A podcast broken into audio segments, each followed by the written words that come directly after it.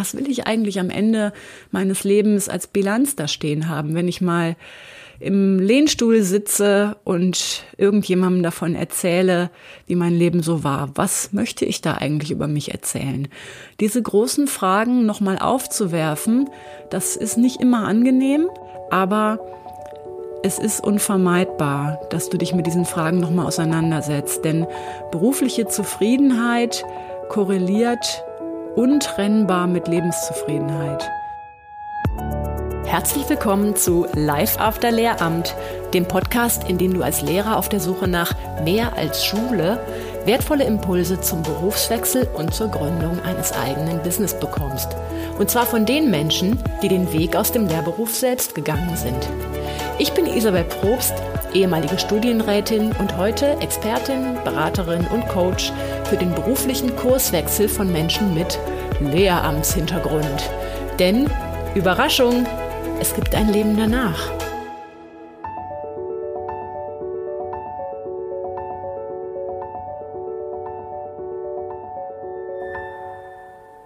Hallo ihr Lieben.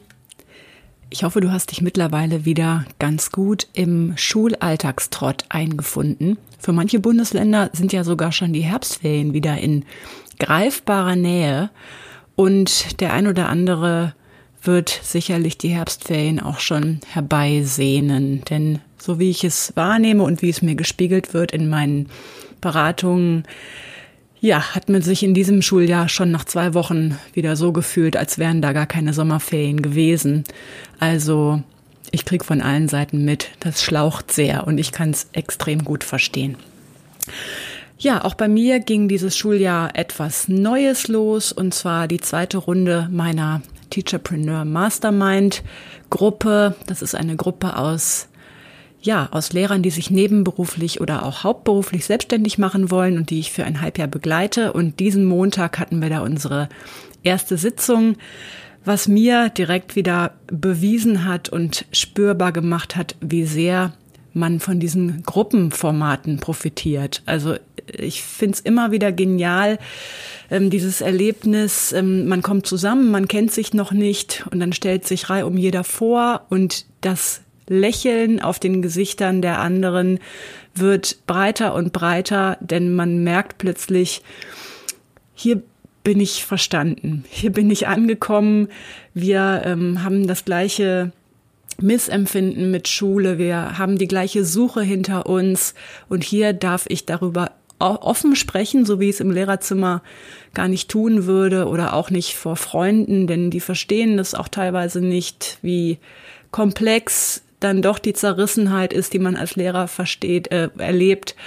Und in solchen Gruppenformaten ist das plötzlich alles da. Von daher hatten wir da wirklich einen schönen Start. Und wenn du meine letzte Podcast-Folge mitverfolgt hast, dann hast du auch schon gehört, aus diesem Gruppenformat wird sich auch noch was anderes entwickeln, nämlich eine Kursfinder Pop-up Coaching-Gruppe. Das ist ähm, das gleiche Gruppenformat übertragen auf andere Inhalte, nämlich nicht auf die Selbstständigkeit, sondern auf eine grundlegende berufliche Orientierung. Wo soll es eigentlich für mich hingehen? Ähm, raus aus dem Schuldienst oder doch drin bleiben? Und wenn raus, wo liegt dann meine Alternative? Wie komme ich überhaupt an diese Alternative und woher weiß ich, ob das für mich denn das Ding ist? Wie bewerbe ich mich überhaupt? Das ist das, was bei mir bisher im Individualcoaching gelaufen ist und natürlich auch noch weiter läuft. Aber im Oktober wird da zum ersten Mal eine Gruppe an den Start gehen. Du wirst im Podcast darüber noch weiteres erfahren in den nächsten Folgen, aber am heißen Draht bist du in meinem Newsletter. Ich kann dir nur ans Herz legen, dich dafür einzutragen. Du bekommst regelmäßig von mir handfeste Tipps für deine Suche und Neuorientierung und bist natürlich dann auch einer der ersten, der erfährt, wenn bei mir was Neues an den Start geht.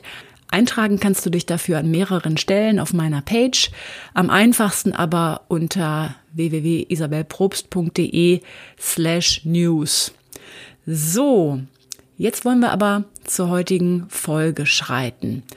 die drei Phasen der beruflichen Umorientierung. Und diese drei Phasen braucht es, auch in einer gewissen Reihenfolge, die ich dir gleich erkläre, damit deine berufliche Neuorientierung nachhaltig ist. Mm, in meiner Beratungspraxis habe ich so das Phänomen, ähm, das ich immer wieder erlebe, dass ich als erste Frage direkt die Frage nach den möglichen Berufsalternativen bekomme. Also, Isabel, ich bin Gymnasiallehrerin mit Deutsch und Erdkunde. Was kann ich denn sonst noch arbeiten? Ja, da gibt's leider keine Masterantwort drauf. Ähm, denn natürlich, man könnte jetzt ähm, so in klassischer Berufsberatungsmanier kommen und sagen, ja, was haben Sie studiert? Äh, was ist Ihr Abschluss? Und dann könnte ich überlegen, was äh, möglichst studienfachnah dazu passen würde. Aber ist damit jetzt gesagt, dass du in einem anderen Beruf, den ich dir da jetzt vorschlage, glücklicher bist? Es kann ja sein, dass die Arbeitsumstände überhaupt nicht mit dir harmonieren, so wie es vielleicht jetzt auch gerade im Lehrberuf der Fall ist. Das heißt, im Grunde setzt die Frage, ja, was kann ich denn sonst tun, sehr, sehr weit hinten in diesem Neuorientierungsprozess an. Und damit überspringt man ganz, ganz wichtige Hausaufgaben, die man vorher zu machen hat. Ähm, also berufliche Neuorientierung ist Arbeit. Das weiß jeder, der mit mir zusammenarbeitet, spätestens nach der ersten Sitzung. Ähm, denn es gibt keinen leichten Weg zur nachhaltig für dich passenden Berufsalternative.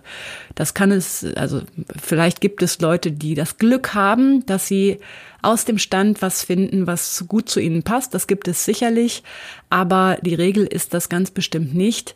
Und ähm, ich würde dir raten oder ich, ich rate all meinen Klienten nachdrücklich, diese drei Phasen auch in dieser Reihenfolge einzuhalten und in der Zusammenarbeit mit mir tut man das ohnehin. Das möchte ich dir heute erklären, wie diese drei Phasen sich aufbauen und warum das überhaupt so ist und Sinn macht. Okay, ich hatte gerade gesagt, also die Frage nach der konkreten Berufsalternative, die lässt sich eigentlich ganz am Ende eines Neuorientierungsprozesses verorten. Aber was steht denn davor? Hm, am besten kannst du dir das vorstellen, wenn wir das mal gerade, wenn wir da gerade mal ein Bild von malen, wie eine Neuorientierung vonstatten geht. Und zwar stell dir bitte vor, das Bild einer Perlenkette. Also in der Mitte ist die Schnur und an dieser Schnur sind aufgereiht drei Perlen, die da nebeneinander an dieser Schnur baumeln. So, diese drei Perlen, die symbolisieren im Grunde die drei großen Phasen der Neuorientierung. Ähm, ganz ähnlich wie bei der Unterrichtsplanung gibt es auch in der Neuorientierung offene Phasen und geschlossene Phasen. Im Unterricht gibt es ja offene Phasen, wenn man Schüler in Gruppenarbeit entlässt, wenn es Sammelprozesse, Brainstorming-Prozesse gibt und geschlossene Phasen sind die mit starker Lenkung, mit Bündelung, ne, an der Tafel, man trägt zusammen, man hält das Tafelbild fest. So ähnlich ist es im Grunde auch bei diesem Prozess der beruflichen Neuorientierung, wenn du dir diese Perlenkette vorstellst, am Anfang ähm, ist der Prozess geschlossen, dann ist diese Perle eine kleine Blase, dann schließt sich wieder ein Fensterchen und die nächste Perle beginnt und dann schließt sich wieder ein Fensterchen oder die Kurve und die letzte Perle beginnt. So, es gibt also im Grunde drei offene Phasen und einige Bündelungsphasen. Und das korrespondiert mit der Arbeitsweise. Ähm, was nämlich bei der Umorientierung eine große Rolle spielt, ist divergierendes Denken.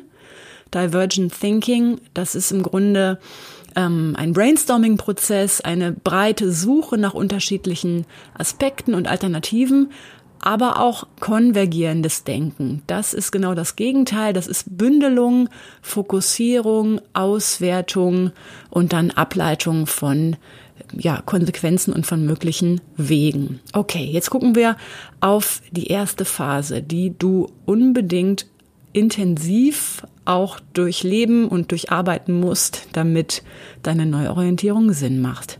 Erste Perle auf unserer Kette ist der Status quo das Bausteine sichten und sammeln. Das heißt, es ist ganz, ganz wichtig, dass du verstehst, was eigentlich gerade alles da ist und woher das kommt. Also dazu gehört zu hinterfragen, wie bin ich eigentlich an diesen Punkt hier gerade gekommen? Was ist denn meine, die Berufsbiografie, die ich durchlebt habe und auch die Glaubenssätze, die mich an diesen Platz gebracht haben? Also die Glaubenssätze, die ich seitens meines Elternhauses mitbekommen habe, Glaubenssätze über Arbeit, ähm, ja, harte, ne, also Erfolg muss verdient sein, harte Arbeit, ähm, nur harte Arbeit lohnt sich oder äh, ohne Fleiß keinen Preis oder ähm, Kunst ist äh, brotlos, mach was Anständiges, Kind.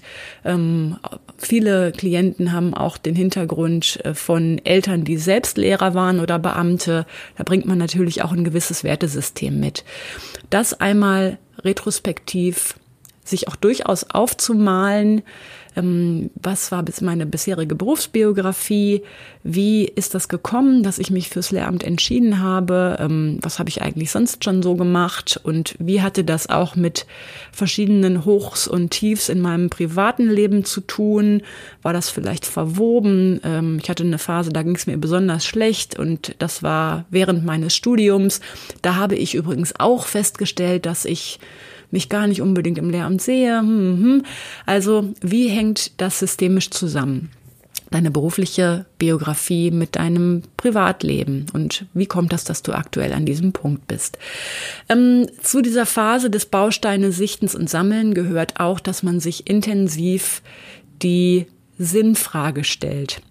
Und zwar die Sinnfrage, also wirklich die große Sinnfrage, nämlich, ähm, ja, was will ich eigentlich mit meinem Leben machen? Was, welche Werte sind mir wichtig, was möchte ich leben? Und wo sehe ich mich in zehn Jahren, wo sehe ich mich in 20 Jahren? Und ja, wo soll das alles hingehen? Sehe ich mich mit Familie, sehe ich mich ohne Familie und sehr flexibel, sehe ich mich überhaupt noch an dem Ort, wo ich aktuell lebe, in der Stadt? Sehe ich mich überhaupt noch in Deutschland? Oder stelle ich mir vor, dass ich eigentlich auch mal vielleicht ein paar Jahre im Ausland verbringe? Was will ich eigentlich am Ende meines Lebens als Bilanz da stehen haben, wenn ich mal im Lehnstuhl sitze und irgendjemandem davon erzähle, wie mein Leben so war. Was möchte ich da eigentlich über mich erzählen? Diese großen Fragen nochmal aufzuwerfen, das ist nicht immer angenehm, denn das konfrontiert einen natürlich auch mit Entscheidungen, die schmerzhaft waren oder mit Dingen, die nicht so gelaufen sind, wie man sich das wünscht. Aber es ist unvermeidbar, dass du dich mit diesen Fragen nochmal auseinandersetzt. Denn berufliche Zufriedenheit korreliert untrennbar mit Lebenszufriedenheit. Ähm, und dementsprechend muss deine berufliche Laufbahn natürlich auch mit deinen Lebenszielen übereinstimmen oder ein Baustein darin sein. Wenn ähm, deine Werte Freiheit und Flexibilität und Kreativität und Risikobereitschaft sind, dann wirst du dich vom Beamtentum eingeengt fühlen. Und dann kann da ja nur ein Gefühl von einer erlebten Dissonanz sein. Genau, das heißt, es geht um die großen Sinnfragen, es geht um Werte, aber es geht auch darum, dir selber nochmal darüber klar zu werden, was kann ich eigentlich gut. Also, ne, wir Lehrer schleudern ja immer mit dem Wort Kompetenzen um uns, äh, ja sehr inflationär, bei Kompetenzen und Kompetenzlehrplan sehe ich schon immer rot, aber gut, wir nutzen das Wort jetzt einfach mal, Kompetenzen. Ähm, was kannst du eigentlich? Und ich stelle fest, dass das eine unglaublich schwierige Frage ist, die Selbstübersicht zu beantworten. Das ist auch gar kein Wunder, dass man das so schwer von sich beantworten kann, denn da hat man als Mensch naturgemäß einen blinden Fleck.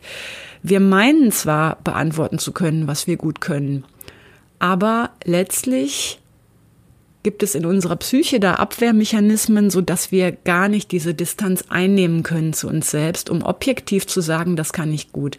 Dafür brauchen wir das Feedback anderer und dafür brauchen wir gegebenenfalls auch Testungen, um objektivierbar sagen zu können, darin bin ich gut. Hast du das tatsächlich schon mal gemacht? Also zum Beispiel diese klassischen Tests, dass du 3D-Objekte im Raum wendest und dann sagst, okay, welche, welche Seite zeigt denn wohin, wenn ich das Ding jetzt dreimal um seine eigene Achse drehe?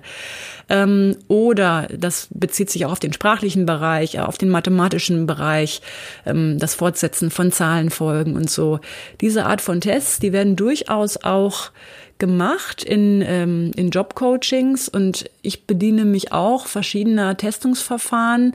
Natürlich nicht so wie ein Psychologe, ähm, aber es gibt durchaus auch kostenfreie Tests, mit denen man sich ganz gut ein Bild machen kann von dem, was einen eigentlich so ausmacht.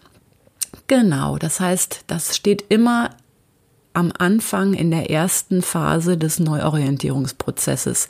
Fremdfeedback einholen, durchaus auch den einen oder anderen Test machen, durchaus auch Persönlichkeitstests machen und sich neutral ein Bild davon verschaffen, was ist eigentlich alles gerade da.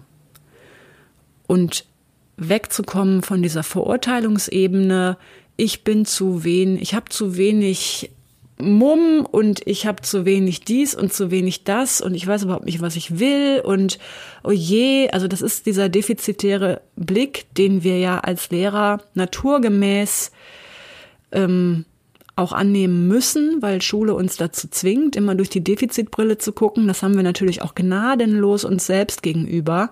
Und da wieder eine Wertschätzung sich selbst gegenüber zu entwickeln und einfach nur neutral zu gucken, was ist da was kann ich, wo sind eher noch Entwicklungsfelder, wo ich dazulernen muss. Aber nicht nur, was kann ich, sondern was tue ich denn gerne? Wo ist mein Potenzial? Wo ist mein Flow? Was sind die Werte, die ich in meinem Leben hochhalten möchte? All das steht in dieser ersten Phase des Bausteine sichten und sammeln.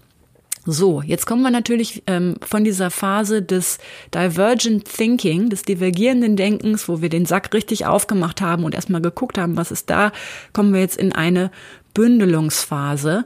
Das ist der Punkt, wo man jetzt anfängt, das natürlich in einen Zukunftsentwurf umzuwandeln. Das heißt, da kommt jetzt eine, eine Auswertung und eine Selektion mit ins Spiel.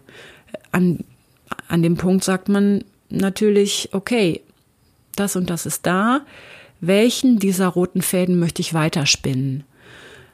Und das hat natürlich damit zu tun, dass man sich jetzt mal entscheiden muss, eine bestimmte Richtung weiterzutreiben. Das muss ja nicht absolut sein, dass es nur diese eine Richtung sein kann. Man kann ja auch Loops machen in diesem ganzen Prozess, aber Entscheidung muss einfach da sein, sonst kommt man nicht voran. Das heißt, hier überlegt man, was ist es mir wert, es weiterzutreiben? welche Werte, welche Kompetenzen möchte ich äh, mehr in mein Leben holen? Was möchte ich für Tätigkeiten mehr in meinem Alltag integrieren? Weil sie mir Spaß machen, Freude bereiten, Flow, weil sie mir leicht fallen.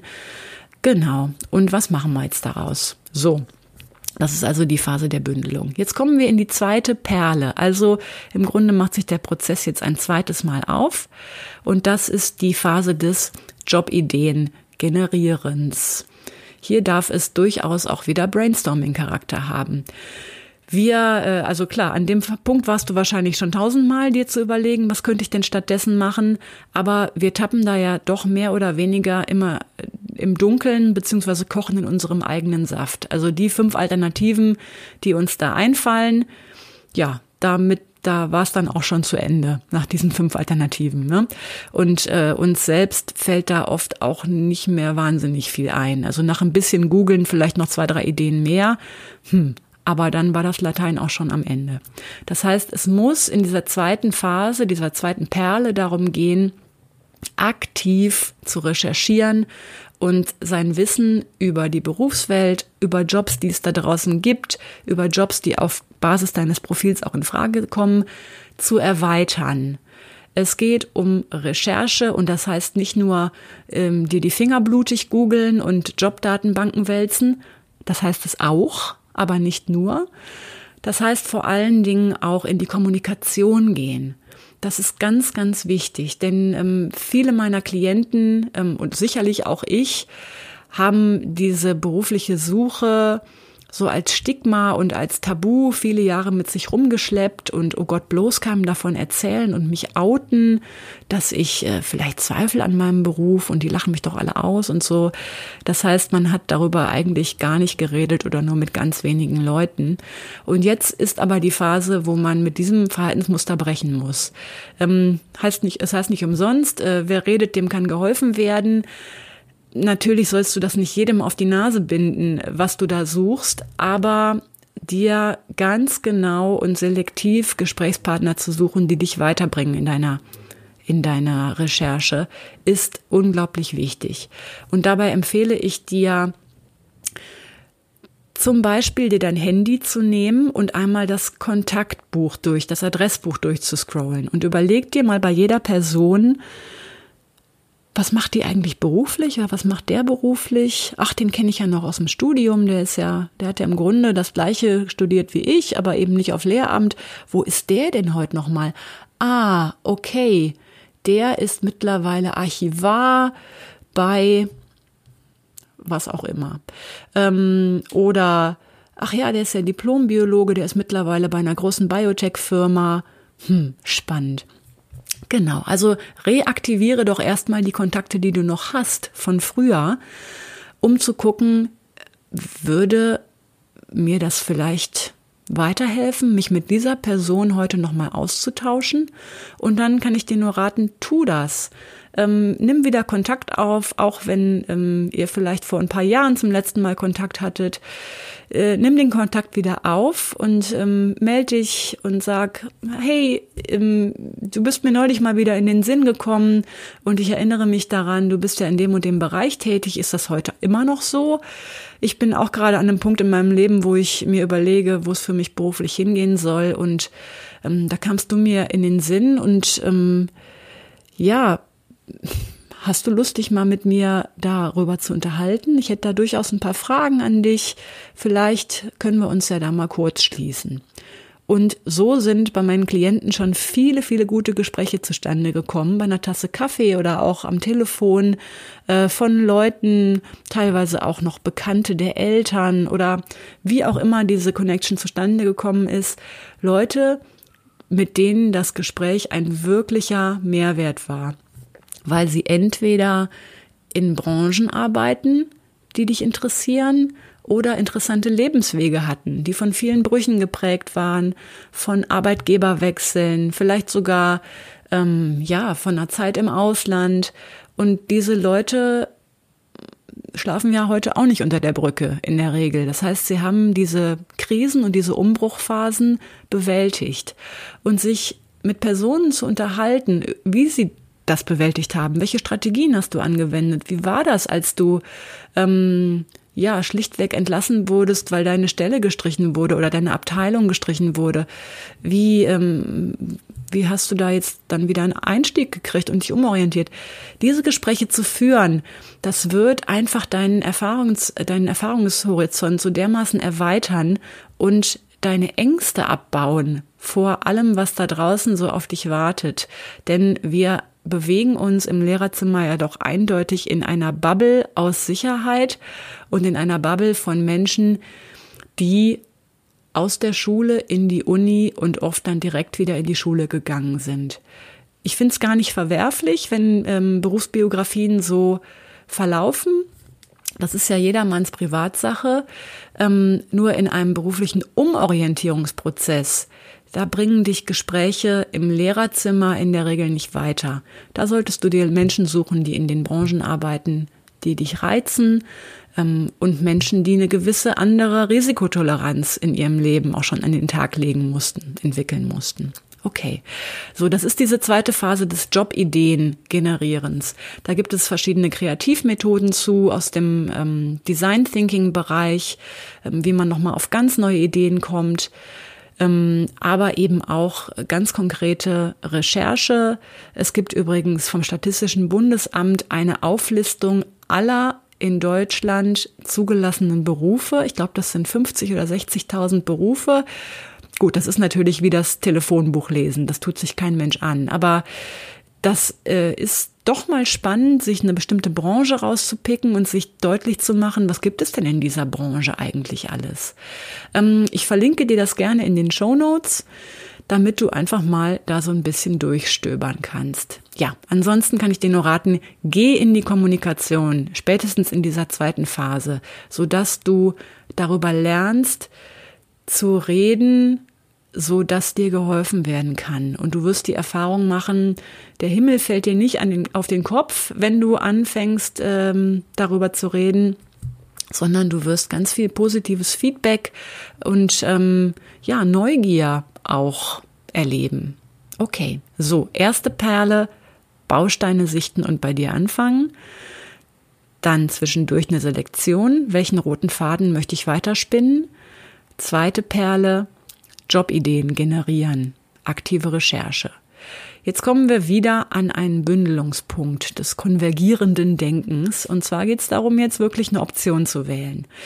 Ähm, äh, hab keine Angst davor, dass du dich wieder falsch entscheidest, wenn du jetzt eine Option wählst. Es geht ja jetzt erstmal gar nicht darum, sich konkret auf irgendwas zu bewerben sondern erstmal nur zu sagen, okay, ich habe mich jetzt auf dem Berufsmarkt orientiert, ich habe eine Menge gute Gespräche geführt, ich habe gemerkt, ich sehe mich vielleicht im HR-Bereich, im Human Resources-Bereich, in einem mittelständischen Unternehmen, könnte ich mir durchaus vorstellen, dass ich da in der Personalverwaltung ähm, auch nochmal eine Zukunft habe, denn ich arbeite ja im Grunde auch als Lehrer schon viel beraterisch und hm, hm, hm, hm, könnte ja sein. So, Fallbeispiel HR, Human Resources, du hättest jetzt erkannt, aha, das interessiert mich. So.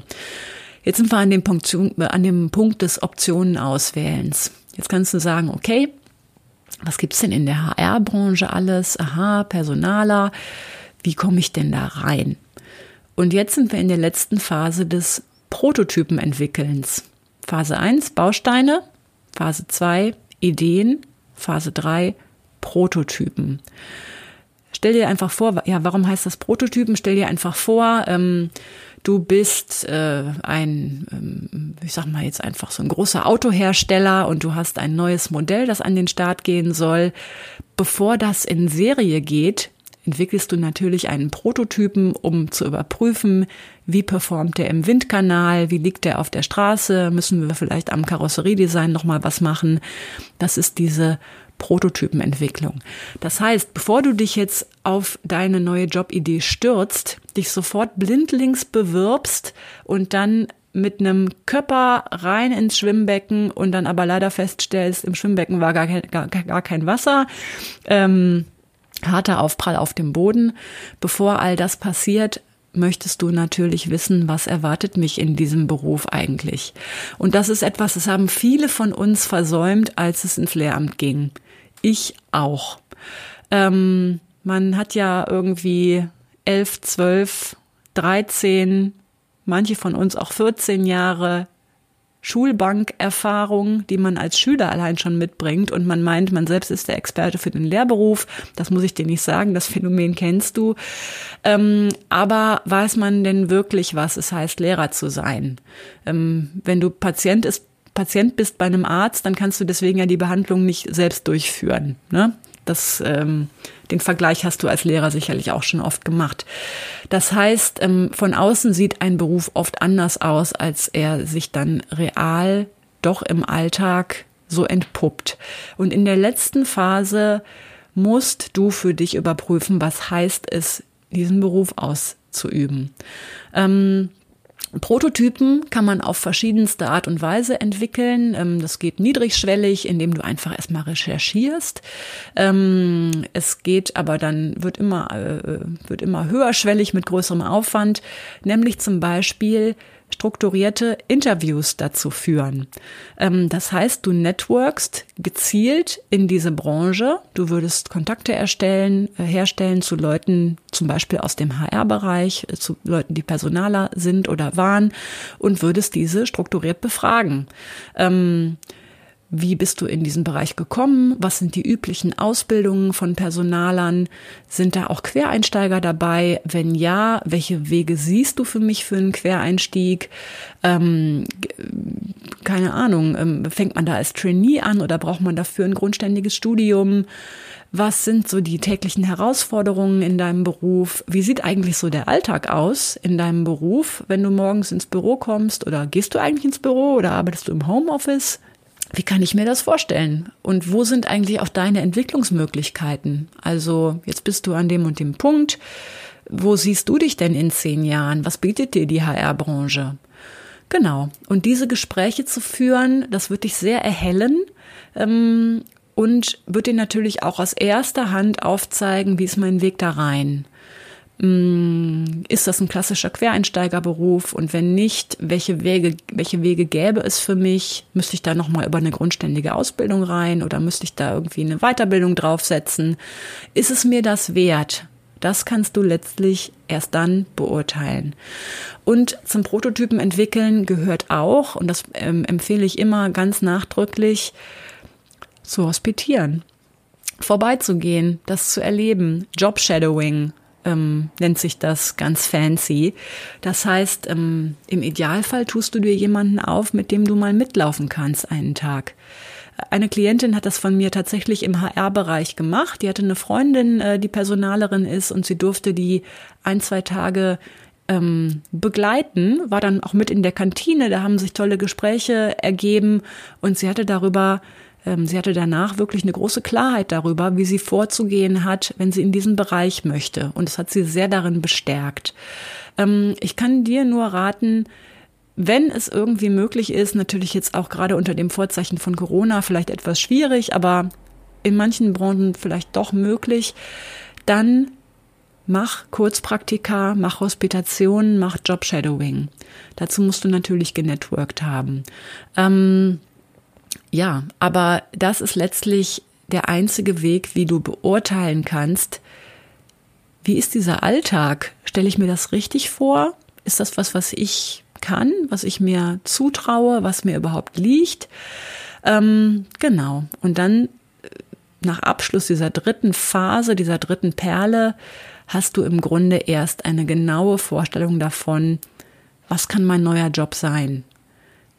Will ich das? Oder habe ich das für mich jetzt alles einmal durchgespielt? Und wenn ich Bilanz ziehe, dann muss ich doch sagen, bleibe ich lieber da, wo ich bin, weil ich so starke Gehaltseinbußen hätte oder weil ich einfach mit meinem Lebensalter nicht nochmal von vorne anfangen will. Das kannst du aber erst beurteilen, wenn du diese Hausaufgaben gemacht hast. Ich fasse es nochmal gerade zusammen, diese drei Perlen, die drei offenen Prozesse ist der erste Fokus auf dich, was ist da? Bestandsaufnahme, Bausteine sichten. Werte, Ziele, was will ich vom Leben, Kompetenzen, Testungen, Fremdfeedback, einfach nur, um ein Profil von dir sich nochmal zu vergegenwärtigen. Zweite Perle, Jobideen generieren. Das heißt, aktiv deine Kenntnisse über den Arbeitsmarkt erweitern, in die Kommunikation gehen, alte Kontakte reaktivieren, Networking, neue Kontakte auftun, Ängste abbauen durch diese Kommunikation, neue Ideen bekommen, durchaus auch Kreativmethoden, um auf neue Jobs zu kommen. Und dann geht es natürlich darum, eine Auswahl zu treffen, welche dieser Ideen möchtest du denn jetzt mal wirklich ins Konkrete weiterspinnen. Und dann sind wir in der letzten Phase der Prototypenentwicklung, also Testballon starten. Hospitation, Jobshadowing, strukturierte Interviews, all das gehört dazu. Und am Ende hast du im Grunde die Jobalternative, die zu dir passt und wo du genau weißt, was dich erwartet. Der Weg zu beginnen mit der Frage, ja, was kann ich denn jetzt stattdessen arbeiten? Das ist eine Abkürzung, die wird zu nicht viel führen, weil du das Fundament unterschlagen hast. Du bewegst dich damit einfach nur auf der Oberfläche von funktionalen Fähigkeiten und von Abschlussorientierung. Ja, ich habe den und den Abschluss, dann kann ich ja bestimmt auch das und das. Ja, aber ob es zu dir passt und dich glücklich macht, das weißt du ja gar nicht. Und du kennst auch den Preis dessen nicht. Was gibst du dafür auf? Wie viele Jahre braucht das, bis du wirklich eine Chance hast in dieser Branche, bis du Fuß gefasst hast? Das hast du ja dann alles unterschlagen. Genau. Das heißt, das sind die drei Phasen, die du durchlaufen musst, wenn du nachhaltig nach einer Berufsalternative suchen möchtest. Das heißt natürlich auch, ähm, es kann sein, dass du Schleifen drehst, dass du dich auf eine ähm, Alternative eingeschossen hast, bei der sich in der letzten Phase rausstellst, nee, ist es nicht, will ich nicht, hatte ich mir definitiv anders vorgestellt. Ja, dann beginnst du diese Schleife nochmal weiter vorne im Prozess und verfolgst eine andere Route. Vielleicht war es ja dann doch nicht Idee A, sondern eher Idee B. Dann gehst du nach dem gleichen Schema wieder durch und überprüfst das für dich. Genau, die drei Phasen. Das wollte ich dir gerne einmal so mitgeben, weil ich es einfach ständig und immer, immer wieder in meiner Praxis oder in meinem Alltag erlebe bei den Menschen, die ich berate. Und das sind natürlich auch genau die drei Phasen, die man in der Zusammenarbeit mit mir durchläuft. Ähm, du merkst, das ist ein intensiver Prozess. Das hast du nicht mal mit dem Fingerschnippen gemacht und in zwei Wochen kennst du deine Alternative, sondern das braucht seine Zeit. Ähm, in der Regel arbeiten meine Klienten im Rahmen von diesem Kurswechselcoaching schon so drei Monate, manche auch sechs Monate mit mir zusammen. Ähm, ja, weil sich diese Phasen naturgemäß auch einfach ein bisschen hinziehen.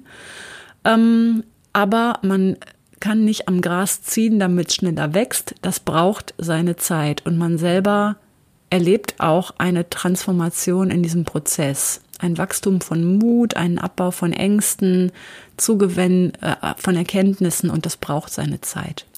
Genau, das ist auch der Ablauf oder das Grundprinzip, dem meine geplante Kursfinder Pop-up-Gruppe folgt. Das heißt, diese Phasen werden wir auch kompakt dadurch laufen im Rahmen von 14 Wochen ist meine aktuelle Planung. Ähm, klar ist, diese ganze Prototypenentwicklung, zumindest die Phase des Hospitierens, die kann in 14 Wochen wahrscheinlich nicht unbedingt komplett abgeschlossen werden. Aber der Prozess bringt dich an einen Punkt, wo das dann letztlich nur noch das Letzte ist, was du selbst in die Hand nehmen musst. Und wenn du dich dabei begleiten lassen möchtest, weil du feststellst, puh, die Konkretisierung dieser Schritte fällt mir dann doch alleine etwas schwer oder ich würde mir das gerne in der Gruppe wünschen, dann melde dich gerne bei mir unter kontakt.isabelprobst.de. Gut, ich wünsche dir weiterhin gute Schulwochen. Die Herbstferien sind ja für viele von euch gar nicht mehr so weit weg. Bleib dran, hör wieder rein und alles Liebe. Bis dahin. Tschüss. Du willst alle meine Tipps zur beruflichen Neuorientierung als Lehrer schwarz auf weiß? Dann schau mal in mein Buch Ausgelehrt. Ab morgen läuft die Schule ohne mich. Wenn du meine Unterstützung auf deinem Weg aus der Schule oder in dein selbstständiges Business möchtest, schreib mich einfach an. Entweder über meine Seite isabelprobst.de, über Facebook, Insta, LinkedIn oder per Mail an kontakt.isabelprobst.de. Bis ganz bald, deine Isabel.